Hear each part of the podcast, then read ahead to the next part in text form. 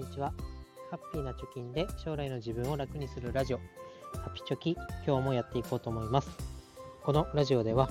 子供の教育費用として、えー、10年かけて1000万円を、まあ、ゼロから貯めてみようということで、えー、発信をしております。えー、具体的なに何をやっているかとか、いくら貯まってんだということはですね、プロフィール欄にブログの記事を貼っておきますので、ぜひ覗いてみてください。今日のテーマは、まあ、本来の目的を見極めずに、なんかこう、目的を失って行動してることってありませんかということについて話したいと思います。まあ、なんでこんなことを思ったかというとですね、今日ちょっとやらかしたことがありまして、えー、まあ、自分がいけないんですけど、今日すごい雨と風だったんですね。ただ、ちょっと朝時間がなくてでバタバタして、えー、出勤の時にもういいやと思って自転車でいつものように、えー、駅に向かったんですが、ちょうどこう川にかかってる橋を渡るという時に突風に煽られまして、えー、で、傘が、あのー、て言うんだろう、私が子供の時は逆キノコみたいな言い方をしましたけど、こう、裏返っちゃう？風でこう傘が煽られて裏返っちゃうみたいな状況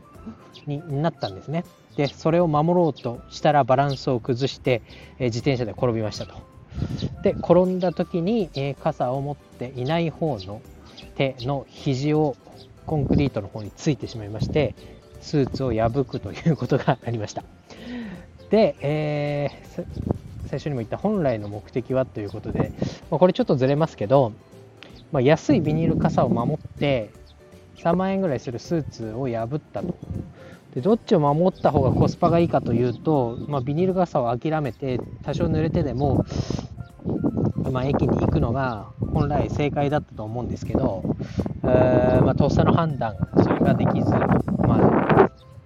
とっさの判断ができずというかとっさの判断でビニール傘を守る方を選んでしまい結果高いスーツに穴を開けて着れなくなりそうだという状況ですごくこう落ち込んでいるところでございます。でこういうことって他にないかなと思った時に、えー、例えば、えー、私がやったこととしてはまあお金を稼ぐ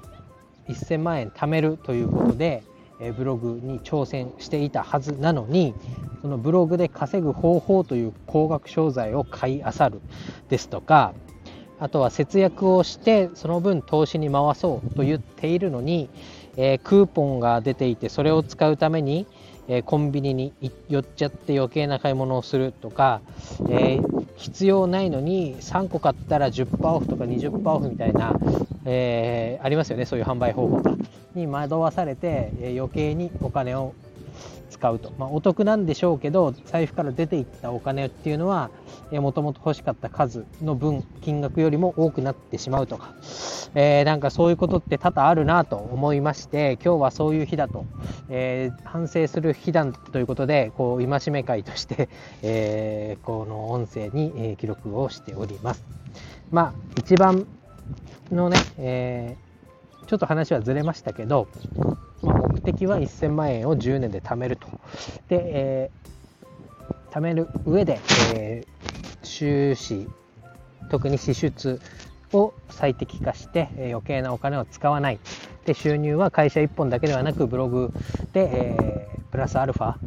で稼ごうという方針でやっておりますから、あまあ、それを忠実に守っていくこと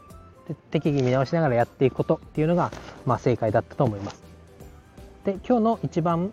えー、やんなきゃややるというか教訓めいたことはやっぱり雨の日は、えー、傘差し運転はダメだよねということで今日は短いですが以上です。バイバイ。